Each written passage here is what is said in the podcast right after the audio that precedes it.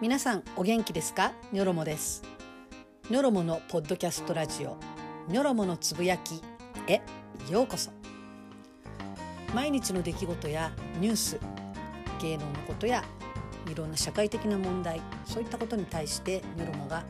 自分の感じたことを語っていくそんな番組です。最後までごゆっくりお楽しみください。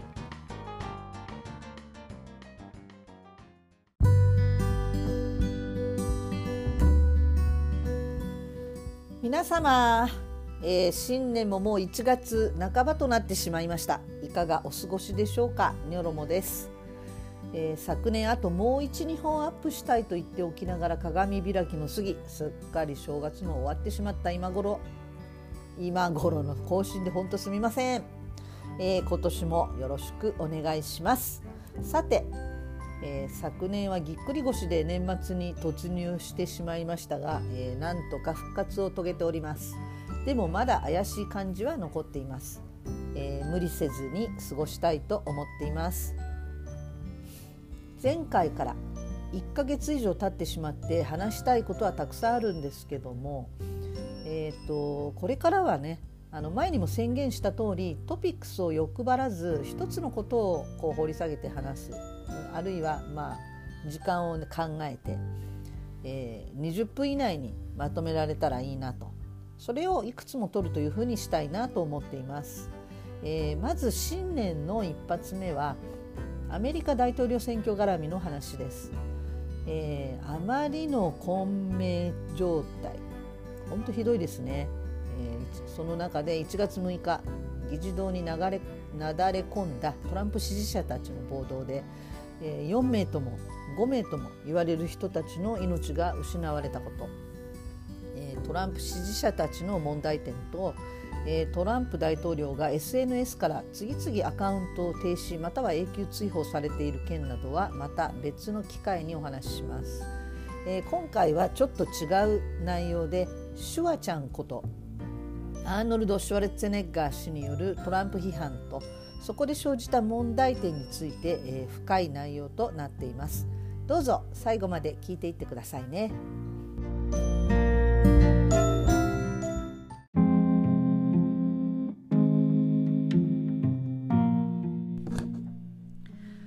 元カリフォルニア州知事でトランプと同じ共和党員の俳優アーノルド・シュワレッツェネッガーさんがアメリカの連邦議会議事堂で起こった暴動事件に関して YouTube で動画メッセージを公開しました。ナチスによるユダヤ人襲撃事件を引き合いに出し暴動の参加者や支持した共和党議員らを批判しました。ナチスドイツの統治下にあったオーストリアで第二次世界大戦の終戦から2年後に生まれその後アメリカに移住したシュワちゃん。オーストリアは1938年3月にオーストリアを訪れたナチスのヒトラーと当時のオーストリア首相との間で一気に併合の話が進みオーストリアがドイツの一部ドイツの州となる話がまとまりました。これは憲法違反だったのですが合法化されてしまいました。そしてシュワちゃんが言っているクリスタルナハトこれ日本語では、えー、水晶の夜と言いますけれども、えー、これは同じ年1938年の11月9日の夜の出来事です。公開した動画は7分半で全文は次の通りです。文字起こししたものを読みますね、えー、ではスピーチの全文です。この国の移民の一人として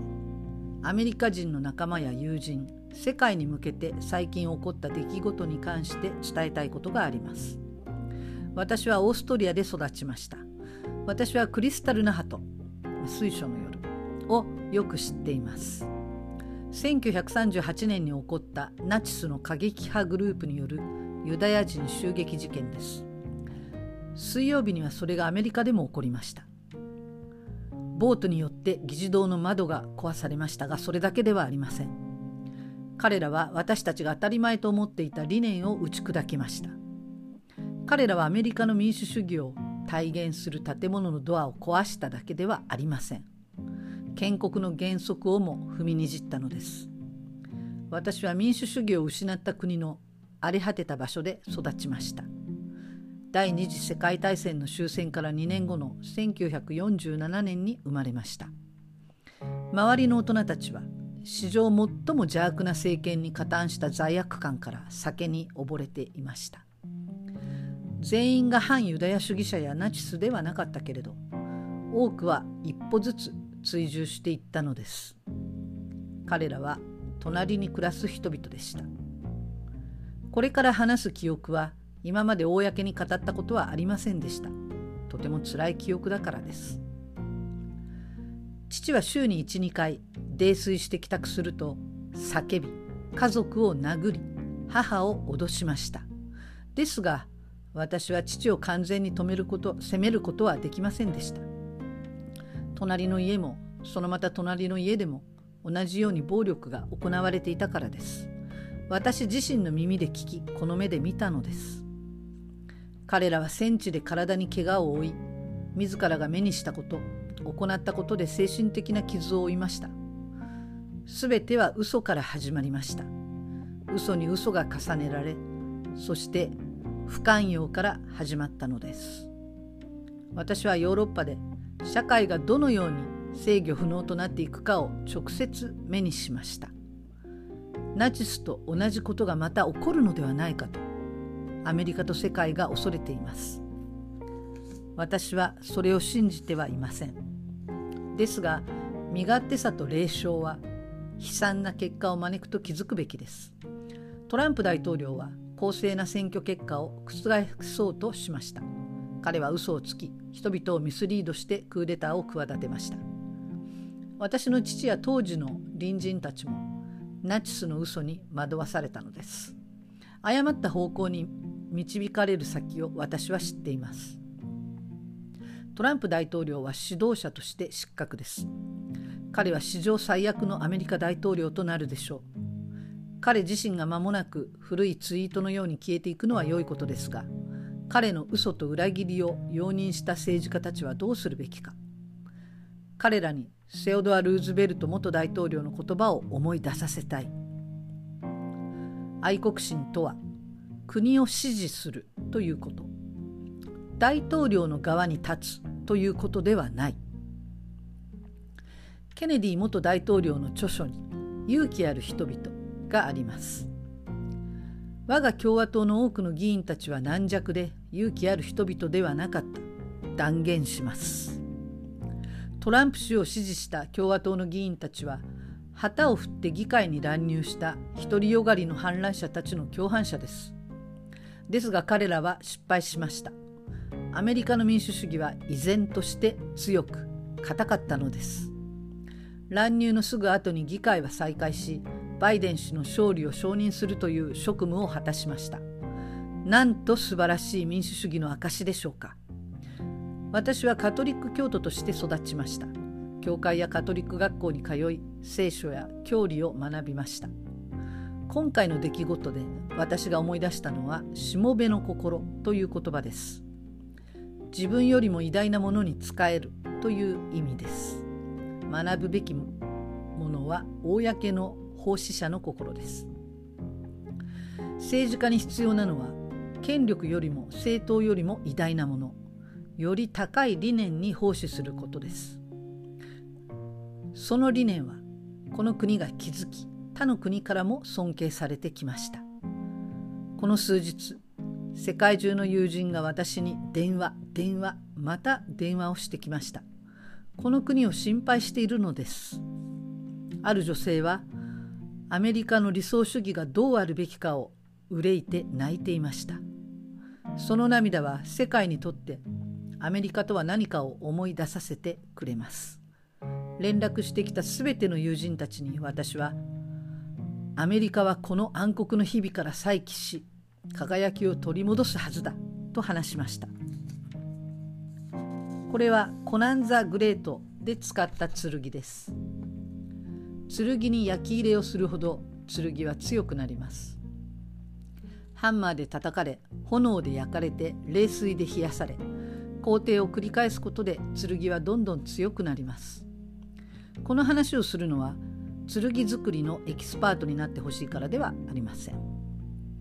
アメリカの民主主義も剣の鋼と同じなのです。鍛錬することでより強くなります。私たちの民主主義は戦争不正暴動にさらされました。今回の襲撃事件で失われかねないことが何かを知ったため私たちの民主主義は強くなります。このようなことが二度と繰り返されないようもちろん改善が必要です。度を超えた事態を引き起こした人たちの説明責任を追及しなければなりません。私たち自身私たちの党の過去と調和を見つめ直さなければいけません。そして民主主義を第一に考えなければいけません。今回の悲劇で負った傷を共に癒し合いましょう。共和党として民主党としてではなくアメリカ人としてです。このプロセスを始めるにあたって政治的な立場は関係ありません。バイデン次期大統領にこう言いませんか？バイデン大統領私私たちはあなたの素晴らしい成功を望みます。あなたの成功は私たちの国の成功です。私たちを再び一つにする努力を心から支持します。そして憲法を覆せると思った人々は知るべきだ。あなたは決して勝てないということ。をバイデン次期大統領。私たちはあなたを今日も明日もこの先ずっと支えます。私たちの民主主義を脅かす人たちからそれを守るために全ての人にアメリカに神のご加護がありますように。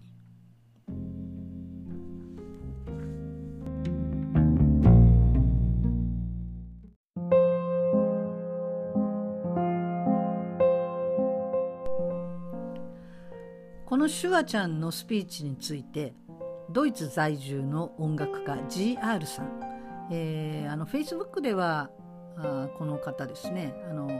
多分本名だと思うんですよね。お名前出していらっしゃいます公開設定ですね、えー、ただここでは、えー、GR さんというイニシャルでとど、えー、めておきたいと思います、えー、ドイツ在住の音楽家 GR さんが次のような記事をフェイスブックにアップしました。シュワルツェネッガー氏がトランプ大統領について失敗したリーダー史上最悪の大統領などと厳しく批判したビデオメッセージが話題になっています。この感動的なメッセージはトランプ擁護派にとっては面白くないニュースでしょう。しかし私は見ていてあちゃーと思いました。何があちゃーなのかというと今回の襲撃事件をナチスによる水晶の夜になぞらえたからです。水晶の夜とはドイツでは正式にはノベンバー・ポグロム1938 1938年11月ポグロムと呼ばれる1938年11月9日夜から10日未明にかけて発生したナチスの反ユダヤ主義暴動のことです。全国のシナゴーグ。シナゴーグっていうのはあのユダヤ教の集会所、まあ、あの教会のようなとこですね、えー、全国のシナゴーグユダヤ人の住居商店などが放火され破壊され多くのユダヤ人が殺害されこれがホロコーストの始まりと言われています。ドイツ人にとっては忘れてはならない悲しい歴史として繰り返し語られ毎年11月9日には全国で追悼式追悼式典が催されます。ちなみに水晶の夜とはこの夜破壊されたショーウィンドウの破片で道がキラキラと輝いていたことから当時の宣伝大臣ゲッペルスが言い出した言葉です。ドイツでは今は公的には使われていません。ですからシュワルツェネッガー氏が今回の議会乱入をポグロムになぞらえたことについてきっとドイツから批判の声が上がるのではないかと思ってのあちゃーでした。案の定ドイツ最大手のヴェルト紙新聞ですねヴェルト紙にはソーシャルメディア上では元ターミネーターの発言に多くの賛同の声が寄せられたが第三帝国のユダヤ人迫害との比較については不適切で危険だとの批判が上がっているとあります。こういった指摘について日本人にはあまりピンとこないかもしれませんしかしドイツではナチスやホロコーストを引き合いに出すことに対する批判はこれまでもしばしば起こっています。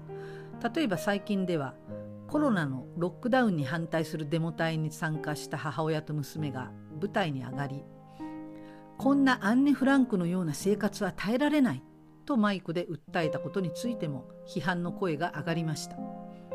ホロコーストで殺害された少女と同じにするなまた別のコロナ規制反対デモに参加した若い女性はナチス抵抗運動で死刑になった女子大学生ゾフィー・ショルの名前を出し私は自分がゾフィー・ショルになった気分だと壇上で語りセキュリティの男性が頭は大丈夫か？もうお前たちのセキュリティなんかしないと怒りの声を上げる動画も有名になりました。またこれは私個人が体験した話ですが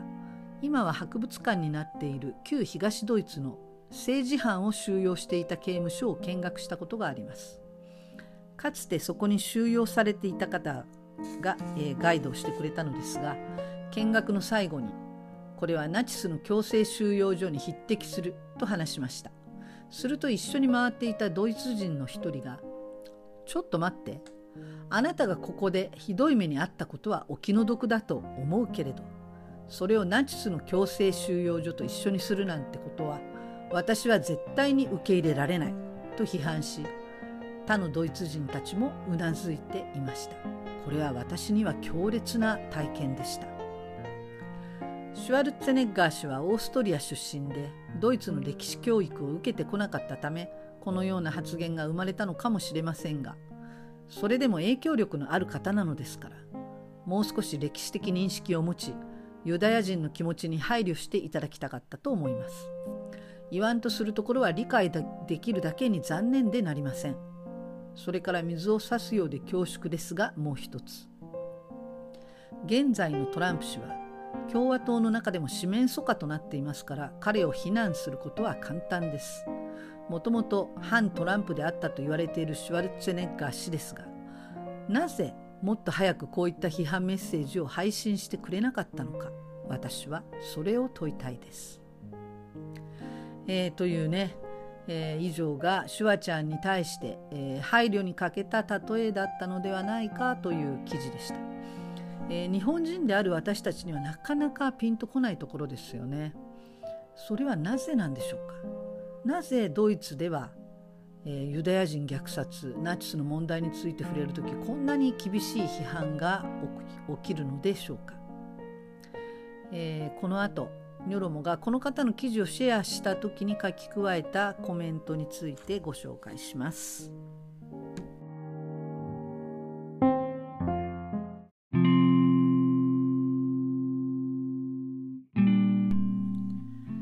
えー、では、えー、私ニョロモがこの GR さんの記事をシェアした時に自分の Facebook の冒頭につけたコメントについてここでご紹介します。数日前シュワちゃんのトランプ批判が賛同を浴びていた確か彼は共和党の人でしたそれで同じ側の人間がよくぞ批判したと拍手喝采されたのですがいつも深い洞察に富む GR さんのこの記事をぜひお読みください。そして私たち日本とドイツが敗戦後どのように国民教育をしどのようにその罪と向き合ってきたのかを象徴するような反応の違いに私たちは深い反省を持って歴史を学び直さなければならないと感じました。だって私たちはあの大戦に関する知識があまりにも乏しくそして歪められた歴史認識しか学んできていないからです。この記事を投稿後シュワちゃんの例えがなぜ適切でないのかわからないという人たちが相次ぎ R さんは「はた」と気づきました。それは日本は戦争における加害の歴史と真実をほぼ学んできていないからなんだ。敗戦後日本は原爆を投下された日東京大空襲の日など被害の歴史は学んでもドイツがこれまでやってきたように加害者としての歴史を徹底的に学ぶことは全くと言っていいほど行われてきませんでした。だからシュワちゃんがナチスによるユダヤ人迫害という加害の歴史の始まりを意味する水晶の夜を例えとして用いることが被害者の気持ちを想像すれば大変不適切だったと日本人にもピンとこないのだと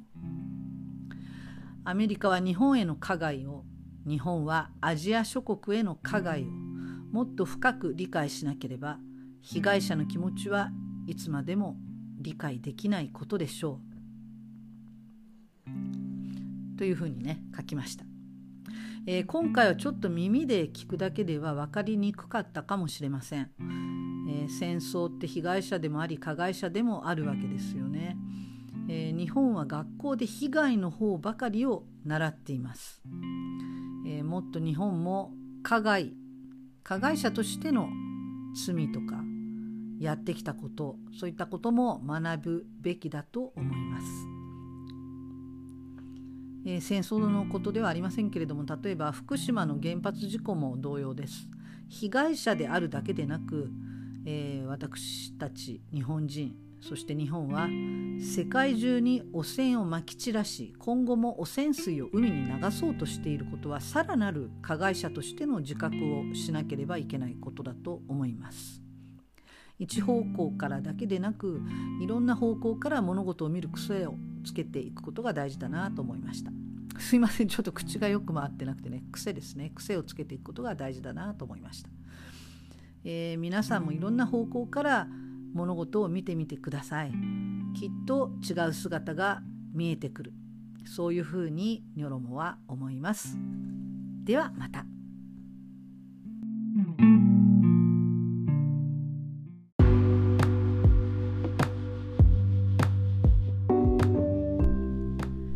この番組は急な入院や学会への参加などにより診療ができないそんな院長先生に代わってあなたの歯医者さんで代わりに診療を代行するお助け歯医者さん